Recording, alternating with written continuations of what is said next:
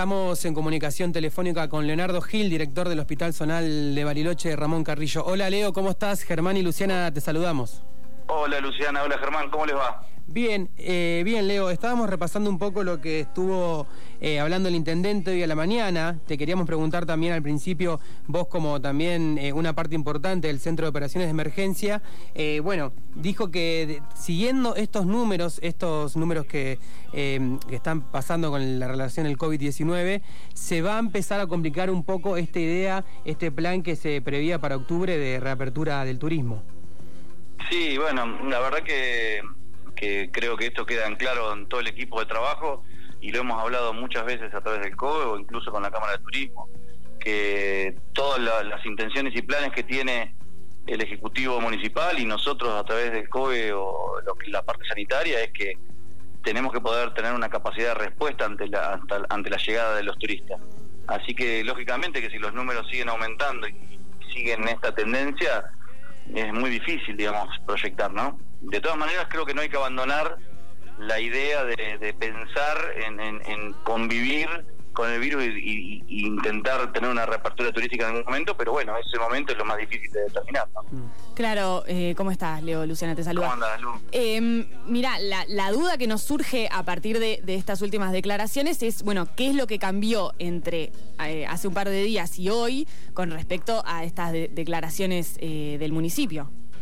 Yo creo que no hay un, punto exacto de decir cambió por esto, sino que es una asociación de hecho. Vos vas viendo que los números siguen ascendiendo y que la cantidad de altas no alcanza para que los números se estabilicen, eh, sumado a una falta de, acatamiento por parte de las personas que están en los aislamientos domiciliarios, eh, entre un 33 y un 40% de personas que no están cumpliendo este, el aislamiento de, de, su enfermedad en domicilio y que cuando fuimos a buscarlo no estaban, y eso moviliza más el virus en la ciudad, y, un sistema de salud que viene dando respuesta para los que nos preparamos, pero que es finito, digamos, ¿no? Es, la respuesta tiene un límite, y bueno, yo creo que toda esa sumatoria, más los números estadísticos, la tasa de duplicación, la tasa de positividad de los test, más el índice de ataque que tiene el virus que es lo que nosotros llamamos R0, todos esos números estadísticos utilizamos para tomar decisiones, al ir empeorando esos números por la cantidad de personas que, que, se están contagiando, creo que, que hace reflexionar o rever con diferentes actores qué es lo que se va a hacer y qué no. Ese es el, tema. Por eso digo, no sé si hay una sola cosa puntual. Yo creo que la sumatoria de cosas. Ajá. Y eh, bueno, en, en el el número que se estaba manejando, digamos, en, esta, en esta previa, en estos protocolos que se estaban preparando y demás, hablaba de entre 500 y 1000 turistas que vendrían por tanda, digamos, em, que entrarían a la ciudad, digamos, en ese número. Eh, ¿Es posible que eso tenga un impacto en la situación sanitaria o es más una cuestión simbólica de la reapertura? La cantidad de personas que dijeron que iban a tratar de reactivar así eh, en forma piloto de entrar 500, 1000, 1500 personas, obviamente que es para ir testeando de qué manera impactan la salud eh, en sistema sanitario, ¿no? Para no, no hacer una apertura libre que venga quien quiera y listo, sino que es una cuestión más bien controlada. Esa era la primera idea que tenían a través de diferentes planes que se han presentado, no en el COE, sino directamente con la Cámara de Turismo, y acá hay decisiones que son de los ejecutivos municipales y provinciales, incluso nacionales, porque todo esto tiene que tener una aceptación y una autorización de Nación. Este, y Nación viene con una, con una línea muy firme de lo que son los números sanitarios para poder hacer reaperturas o no. Así mm. que mm, yo creo que puede ser que sea simbólico esto, pero más que simbólico era para ir tanteando cómo, cómo se desenvolvía la, la, la situación sanitaria a medida que iban ingresando las personas.